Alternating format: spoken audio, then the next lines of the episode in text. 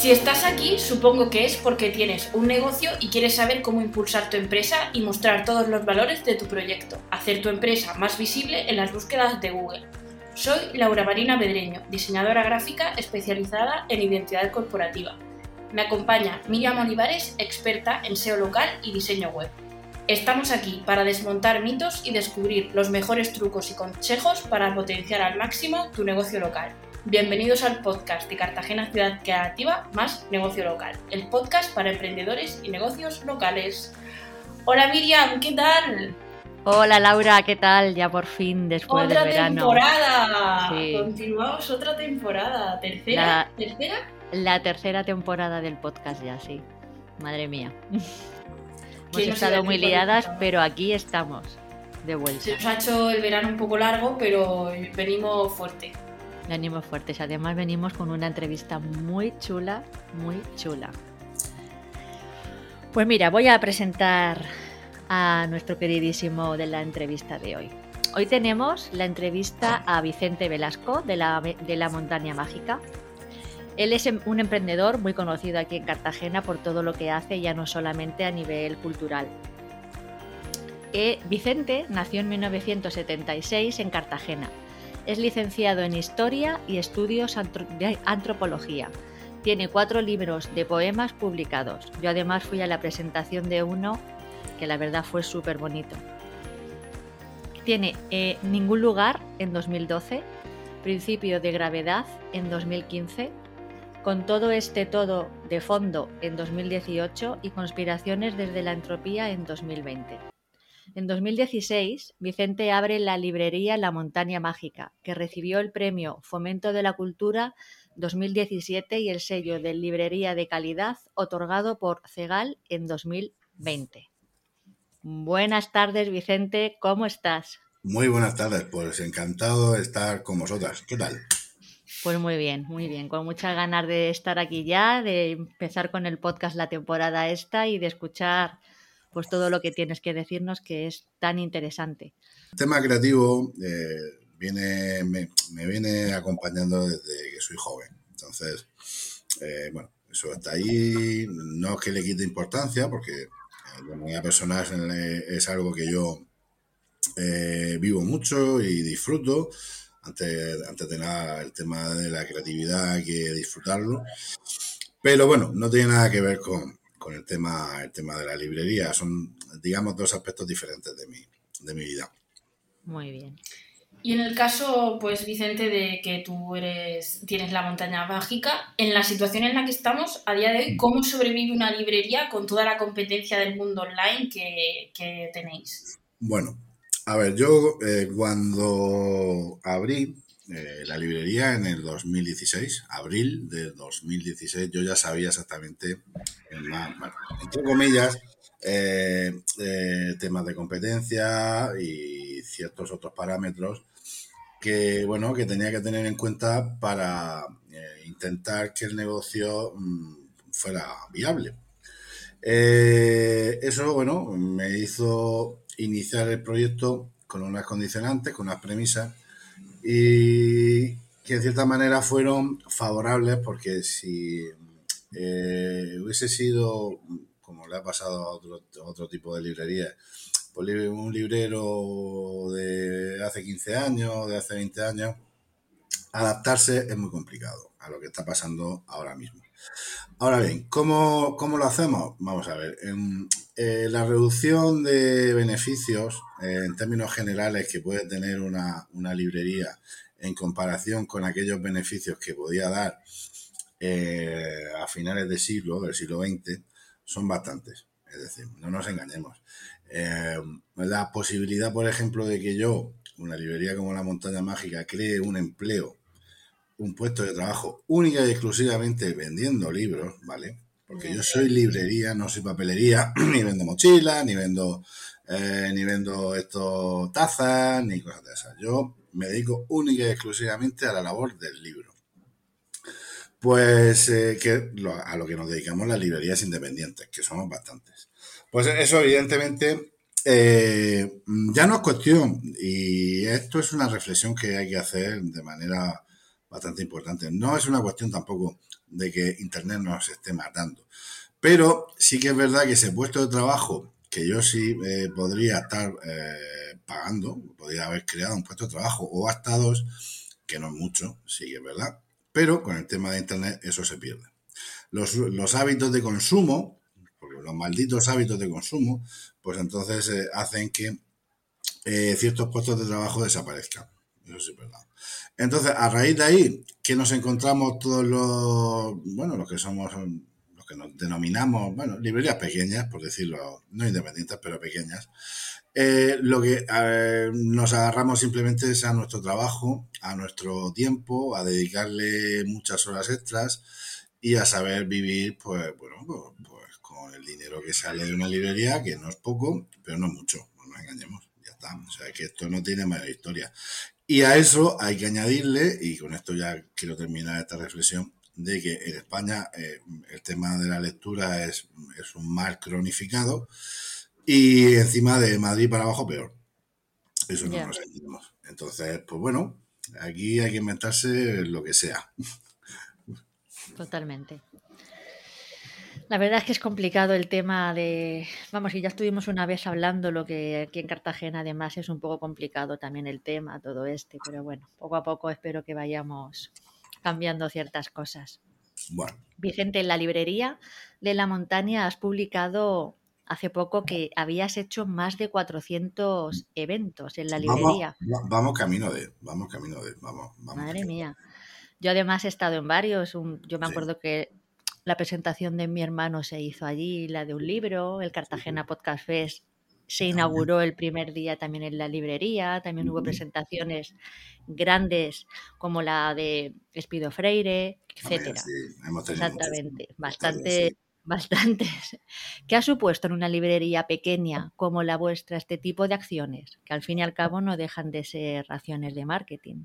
Sí, vamos a ver. Em, yo cuando eh, tengo en la, en la cabeza la idea de poner la librería, eh, sí o sí sabía que tenía que ser un, lugar donde pasasen cosas eh, culturales, evidentemente. Eh, por un lado, por, por, la propia esencia que, que, nacía en mí y segundo, porque evidentemente también, aunque no te creas que tanto, pero era un reclamo, decir, para darme a conocer de una manera, digamos, más fácil, ¿no? Que ir pagando mm. Cuñas de radio y estas cosas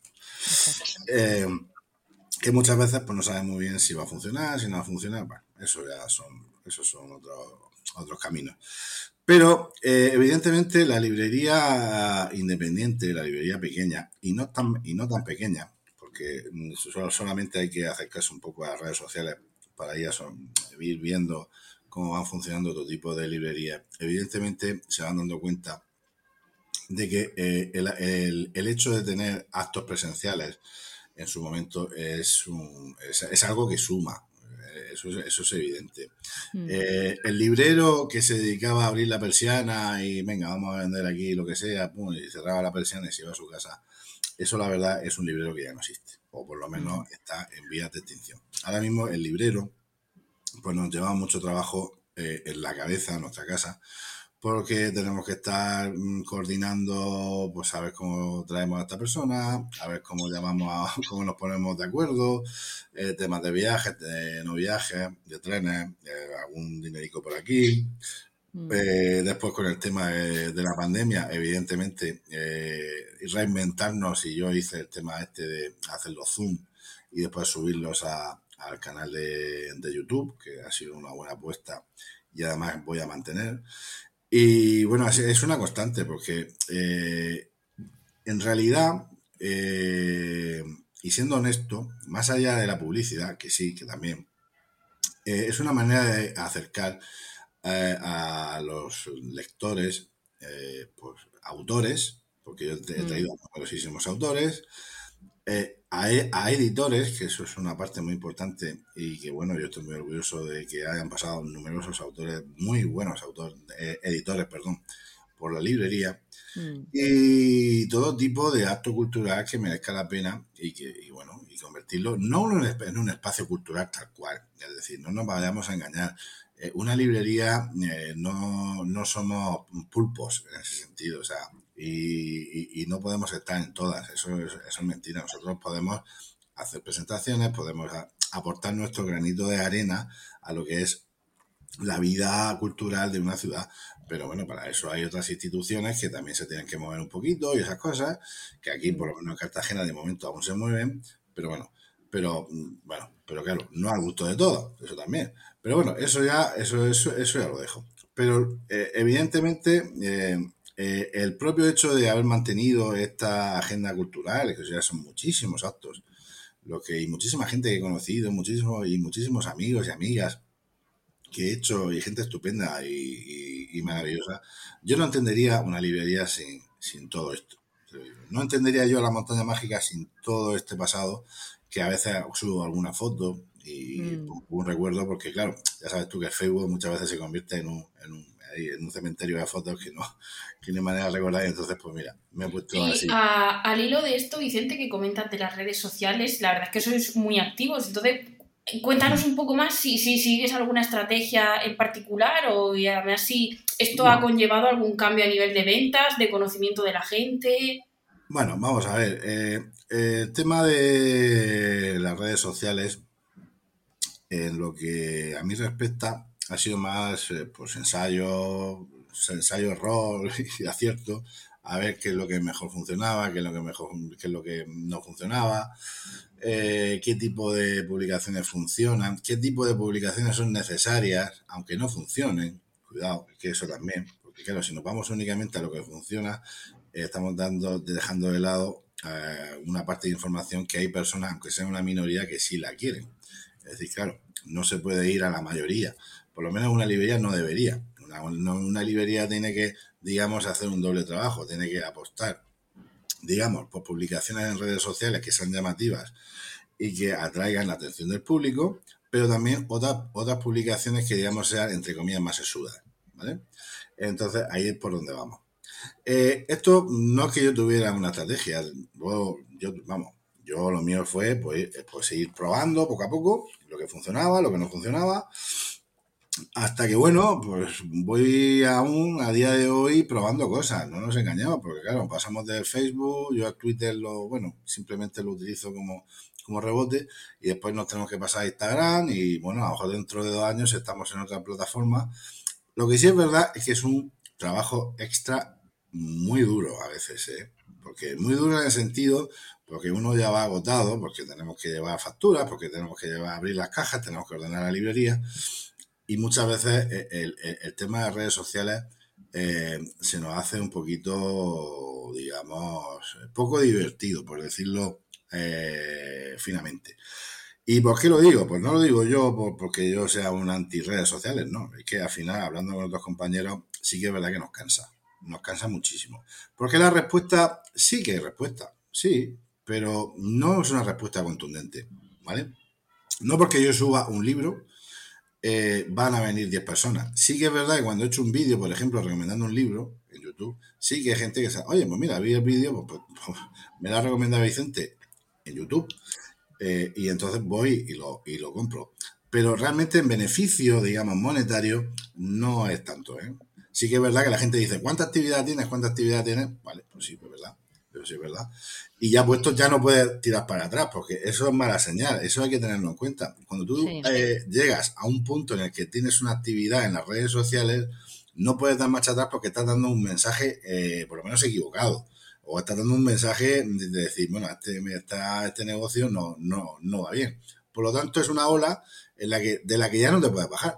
Ahora, eh, la repercusión 100% que vaya a ser beneficiosa para mí o para otro tipo de negocio es relativa. Eso también lo digo.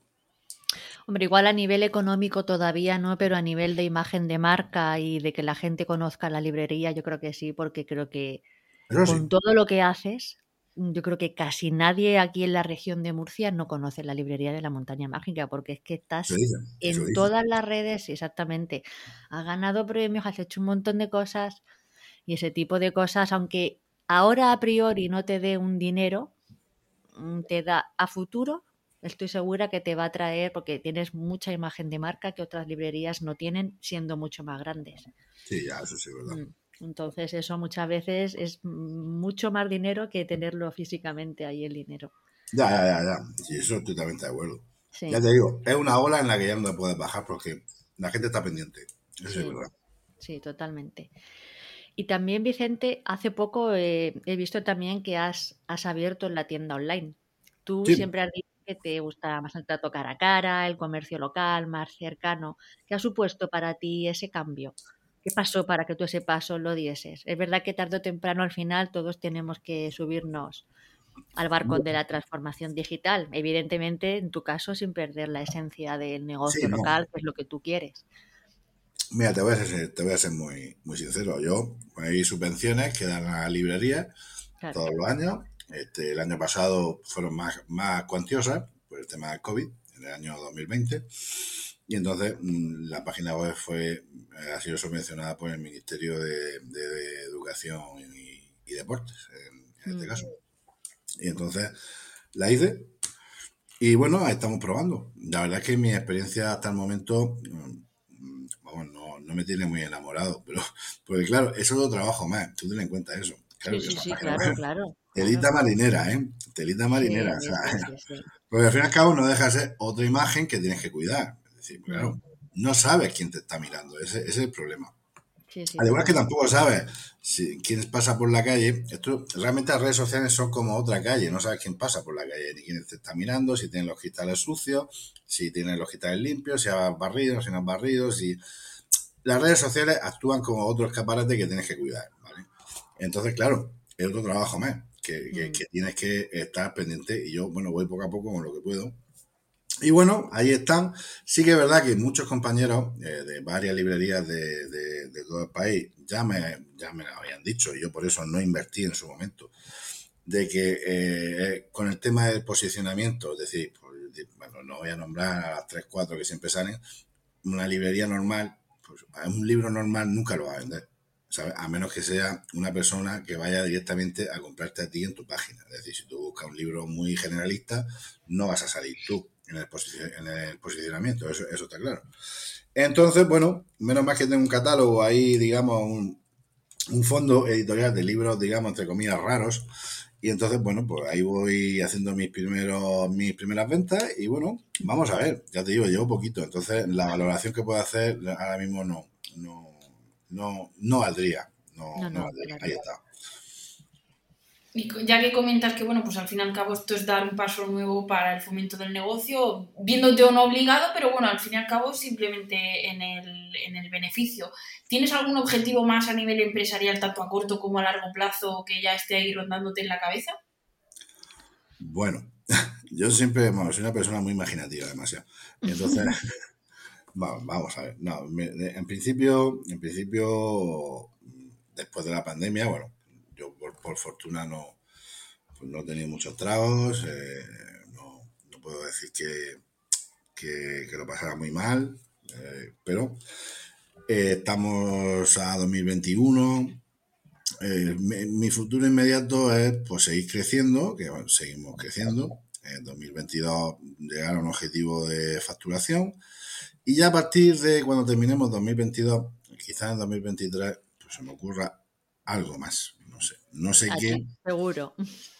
No sé qué, qué aventura podré tener, pero claro, quiero tener seguro una facturación mm, exacta, justa, o sea, unos números justos, para aventurarme, pues quién sabe, quizá abrir una librería en Murcia, en la ciudad de. Murcia, pero no lo sé, no lo sé, no lo sé. Sí, bueno, pero está, bien porque eres bastante realista. O sea, me está encantando tu entrevista porque no, eres muy sincero y decir las cosas como son, ¿no? Porque mucha gente se pondrá eh, objetivos que a lo mejor, ya no porque sean realistas, sino que piensan solo en el objetivo y no en el proceso. Tú, sin embargo, estás centrándote ahora mismo en el proceso, ¿no? En plan, necesito esto, en este caso a nivel económico, y ya entonces cuando consiga este objetivo, puedo pasar al siguiente. Claro, y con cuidado. Y, con pies de plomo, no, me, no, no, me, yo yo, mamá, yo soy hijo y nieto de comerciante y las cosas se hacen poco a poco. que está muy bien ser atrevido, ¿no? Pero no un inconsciente. No, no, ser atrevido está muy bien, pero claro, si eres atrevido, y aquí te voy a, quiero hacer una reflexión, si eres atrevido y te vas a un banco y a, pedirte un mega préstamo con una idea genial, cuidado. Totalmente. Cuidado. Hmm. Cuidadico con los emprendedores, entre comillas, que después mm, arrastran unos, unos, préstamos ahí durante toda su vida que te evitan. Claro, entonces Hay dos vías, sí, hombre, claro, pero sí, hombre, si, si abrí una librería mañana, yo mañana la abro, sin problema. yo voy al banco y yo, venga, pum, pam, pum, pum, y, ya te digo, antes de Navidad la tengo abierta. Pero, hombre, hay que ser realista, hombre. a ver, hay que tener vida, es decir, es que, eh, es que hay cosas que no tienen mucho sentido. Meterte en guerra que no te, donde nadie te ha llamado por pura ambición, eh, al final lleva a auténticos fiascos. Eso es así auténticos fiascos y después vienen por los problemas tanto económicos como eh, personales, claro. Entonces hay que ser realista. O sea, a mí me ha costado muchísimo levantar una librería. Muchísimo. Muchísimo. Muchísimos quebraderos de, cabeza. Muchísimas canas, dolores de espalda. Es decir, ahora tengo experiencia, podría decir, venga, sí. Pero no tengo ganas de arriesgar lo que ya tengo ahora mismo sin haber llegado a, a una seguridad plena. Es que, claro, es que eso hay que verlo así.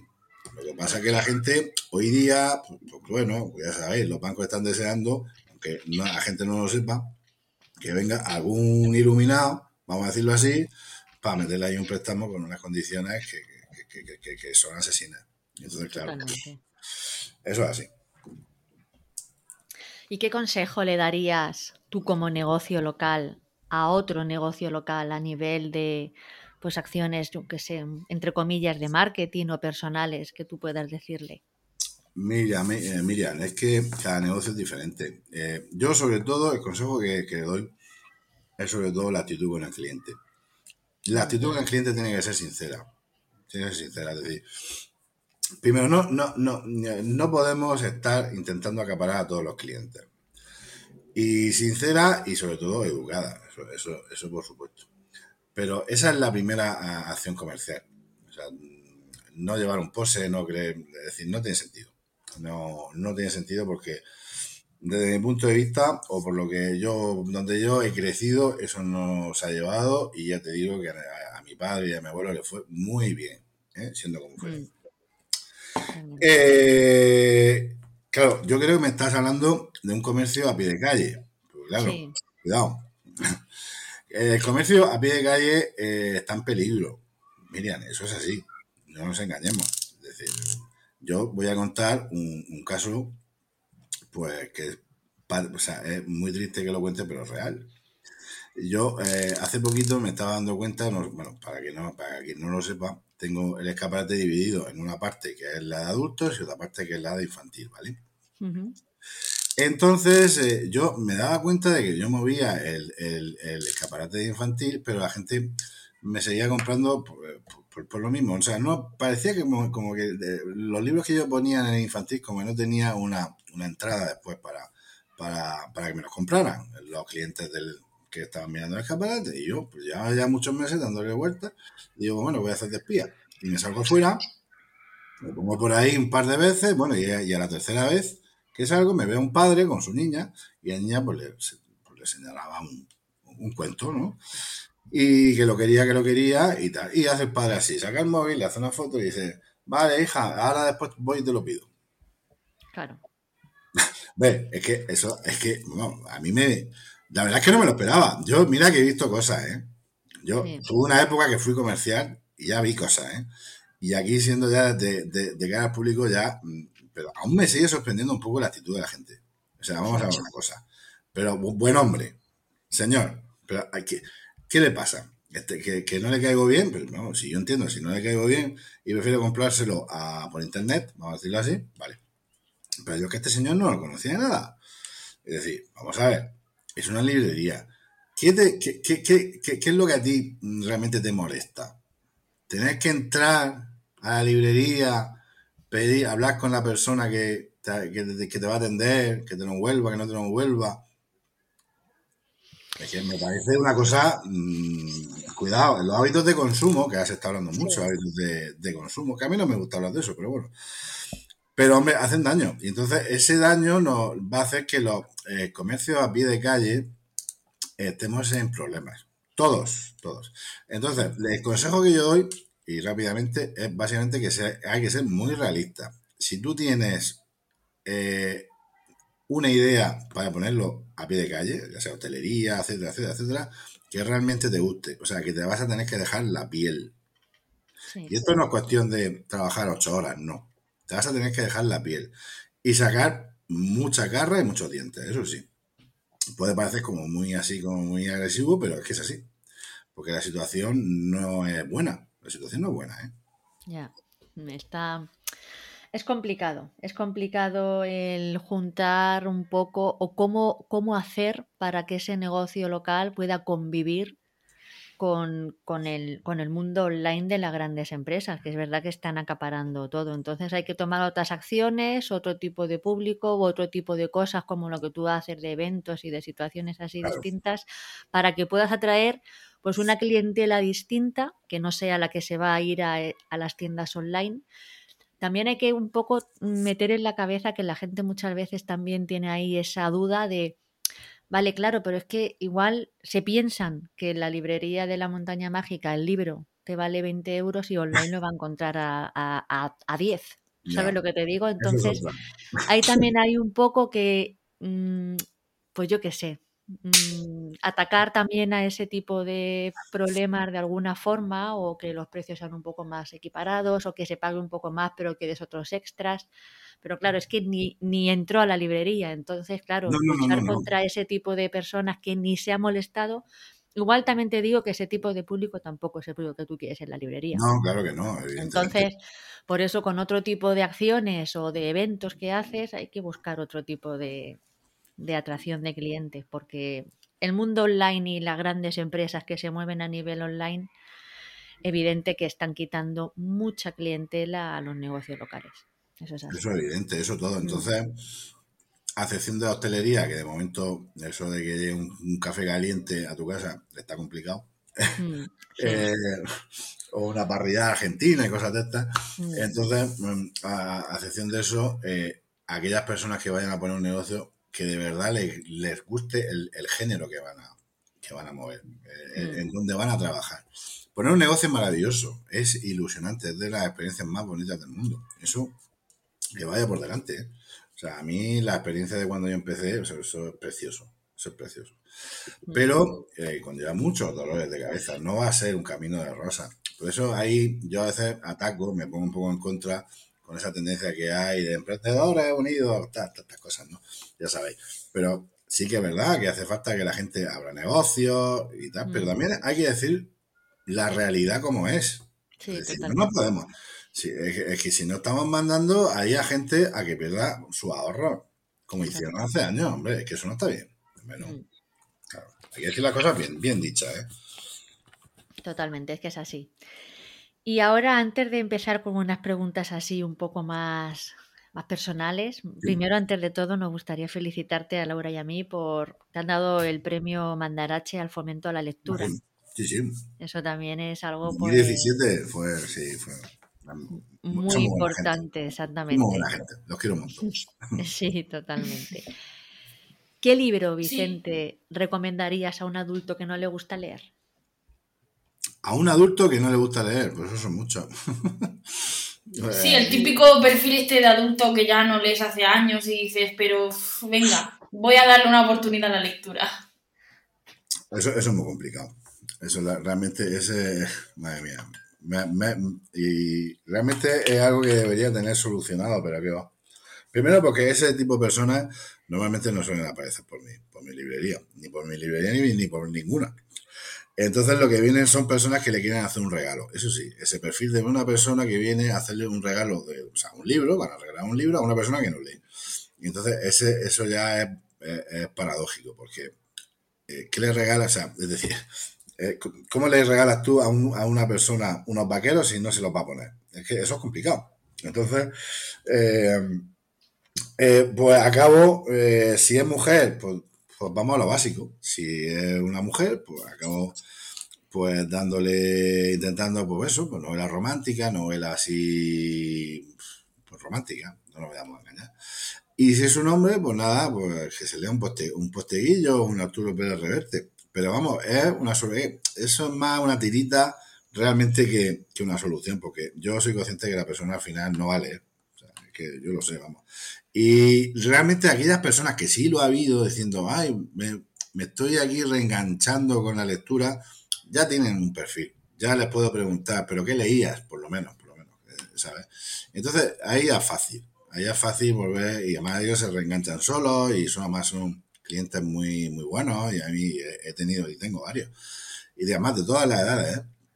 Entonces, pues esos son más fáciles. Pero una persona que no lea y que alguien venga a comprar un libro, eso, eso nada, eso es que no hay nada que hacer, ya te lo digo, nada. Nada, es un libro que vende, bueno, haces caja, pero ya está, en fin, o sea, no, no lo va a ganar. Ya, o sea, ¿tú crees que mm, quien no le gusta leer, por mucho que se ponga ahora mismo, no va a ponerse a leer, ¿no? No, realmente lo que pasa es que no sabe que le gusta leer, eso es lo que pasa. Pero bueno, es que vivimos en un... Bueno, es que no, no, no quiero entrar yo aquí en, en, en, problemas que realmente mmm, tienen difícil solución. Pero esto es un país que se lee muy poco, ¿eh? se lee muy poco. Se publica muchísimo, pero se lee muy poco. Y entonces, eh, ese caso yo lo doy ya por perdido. Eh, personas que no leen, o sea, que no han leído nunca. Entonces dices, pues nada, pues chicos, nada. Pues no leer, ya está. En otros países las personas que no leen son unos parias. Aquí en realidad es que es al revés. Pero bueno, vamos a dejar el tema, que si no, se va a aquí. Y bueno, Vicente, siempre, bueno, tú comentas la importancia de, pues precisamente lo que estás diciendo de educar y promover la lectura que empieza en los peques, ¿no? Al fin y al cabo los niños, pues, pues serán futuros lectores de, de adultos y, y, bueno, la gente en general. Eh, según tu experiencia, ¿algún consejo para fomentar precisamente esa lectura en niños ahora que todavía podemos generar ahí pequeños lectores de futuro? Yo lo tengo claro. Eh, a ver, hay una cosa muy importante. Es una cosa que no se puede obviar. Yo veo muchos padres que al principio, cuando tienen hijos pequeños, eh, bueno, empiezan con los cuentos, y venga, cuentos para arriba y cuentos para abajo, y bueno, vale, de acuerdo. Pero llega siempre la, eterna pregunta, y a algunos padres yo se la hago. Porque claro, yo ya, como llevo ya, voy para seis años, pues tengo familias, ¿no? Que he visto, creo, ya que tienen seis años. Y, algunos siete u ocho y tal. Entonces, hay un, hay un momento en la, en la educación que todos sabemos que los niños se están fijando en lo que hacen los padres. Es decir, es normal que si tú tienes unos padres fumadores, pues el niño tenga más posibilidades de ser fumador porque al final es un ejemplo que está recibiendo de sus padres. Eh, los libros eh, tienen que estar en los ¿Y qué lectura eh, tienes tú de referencia tuya? Lectura, vamos a ver, cada crío es un mundo. Yo, no soy, yo no soy, yo no soy aquí, eh, no, soy el típico, no, es que los libros tienen que, los críos tienen que leer los clásicos. No, los críos tienen que ver a sus padres leer. Exactamente. No, tienen que escuchar a sus padres decirle a ellos que lean. No, los padres tienen que leer. Y está la, típica excusa de, bueno, no tengo tiempo, no tengo tiempo, eh, voy cansado, no tengo tiempo, tengo... Mira, esa escucha, mira, esa, esa, esa excusa la llevo escuchando yo desde, desde el año 96 que tenía 20 años. Nunca se ha tenido tiempo. O sea, cuando no ha sido por un pito, ha sido por una flauta. O sea, eh, eh, es, una, es una mentira. Si quieres leerles. Entonces, ¿qué pasa? Eh, con el, problema, el problema de que yo sí veo que muchos críos se desenganchan, se apartan, se alejan de la lectura, es porque los padres no leen. No, no les recompensan, no les motivan, no lo ven como un aliciente, no lo ven como algo positivo. Entonces, claro, muchas veces cuando están con el tema de los youtubers o cuando está, y bueno, el TVO que ahora mismo casi no existe, ahora empieza un poco otra vez a salir un poco el tema del TVO, que para mí es muy importante. Entonces, pues bueno, pues los que muchos se van al manga o la gran mayoría, pues acaban por no leer nada, acaban por no leer nada, caen directamente ya no en los móviles, sino caen en la, consola o caen directamente la viendo series o, con el móvil directamente hablando eternamente con su amigo. Esa es su realidad. Entonces, porque no hay, eh, es decir, no hay un tiempo para leer. Entonces, para ellos no hay tiempo para leer. Entonces, bueno, ven como una pérdida de tiempo más que otra cosa. Realmente para mí, desde mi punto de vista, el porcentaje de gente, de niños jóvenes que leen es el mismo que, que, nosotros teníamos. ¿eh? No es que la cosa haya empeorado, es que es, es igual. Es lo mismo hay críos y crías, bueno, o, niñas y niños, yo que digo crío y cría, pues ya sabéis que soy de aquí, esto, que leen, y, pero hay una, hay una mayoría que no lee y que no vale nunca. Entonces, ¿el proceso cuál es? Pues realmente ninguno. Y el proceso es básicamente que hubiese una, mm, una acción, digamos, eh, una costumbre, ¿no? De fuera habitual. Es que tiene que ser, eh, debería hacerse una, actividad eh, o una acción cultural agresiva por parte de cualquier gobierno, ya me da igual que sea, de señalar que la lectura te diferencia de los que no leen. Sí. Pero eso no lo hace nadie. Y menos los tiempos que corren. Entonces, entonces, con eso ahí ya pues no hay nada que hacer. O sea, España siempre ha ido un paso por detrás de los, de los países europeos y ya pues ahí no hemos quedado. Yo lo siento, pero la realidad es la que Totalmente. Totalmente. Bueno, Vicente, pues eh, si quieres, como ya hemos acabado más o menos, si quieres decirle un poco a la gente por dónde estáis, eh, cuáles son vuestras redes sociales, por si quieren ir a visitar, porque la librería de la montaña mágica es que tiene unos libros, además, mm, de verdad espectaculares. Es que entras ahí, hay libros que no vas a encontrar en muchísimos otros sitios. Pues nada, estamos en el cruce de calle Pintor Balaca con Juan Fernández, el número 34. Mm. Tenemos un un buen escaparate, como ya, ya sabréis, se nos ve, se nos ve. Eh, nos podéis seguir por Facebook, nos podéis seguir por Instagram, también rebotan las publicaciones en Twitter. Y bueno, tenemos también el, canal de Agenda Cultural Virtual en YouTube. Nada más que tenéis que teclear la montaña mágica librería o la montaña mágica y enseguida os lleva. Y ya está. Y bueno, y la página web es mdmágica.es si alguien quiere hacer alguna compra online, pues bueno, ahí estamos. Pero bueno, yo siempre diré que si tiene una papelería, una librería cerca, que te vaya allá. Yo siempre lo voy a decir, ¿eh? Mm. Igualmente vamos a dejar enlazado todo para que la gente pueda, pues, tanto seguir tus redes como seguir todo, para que se pueda. Perfecto. Y nada, simplemente pues ya por despedirnos, pues muchísimas gracias, por haber estado aquí. Bueno, si quieres decir alguna cosa más, no, que va, porque quieras o... Que hacéis un trabajo estupendo, que, que ojalá hay mucho tiempo. Espero que volváis a hacer otro segundo Cartagena Podcast Fest. No sé si lo tenéis en mente, espero que sí. Sí, sí, sí, lo tenemos, lo tenemos. Y nada, pues entonces mucho ánimo, tenéis mi cariño, mi apoyo y, que de verdad que muchas gracias por haberme llamado, verdad. Gracias a ti. A ver si te tenemos otra vez en antena para otra entrevista. Cuando queráis, aquí, aquí me tenéis. Vale, Vicente, pues muchísimas gracias.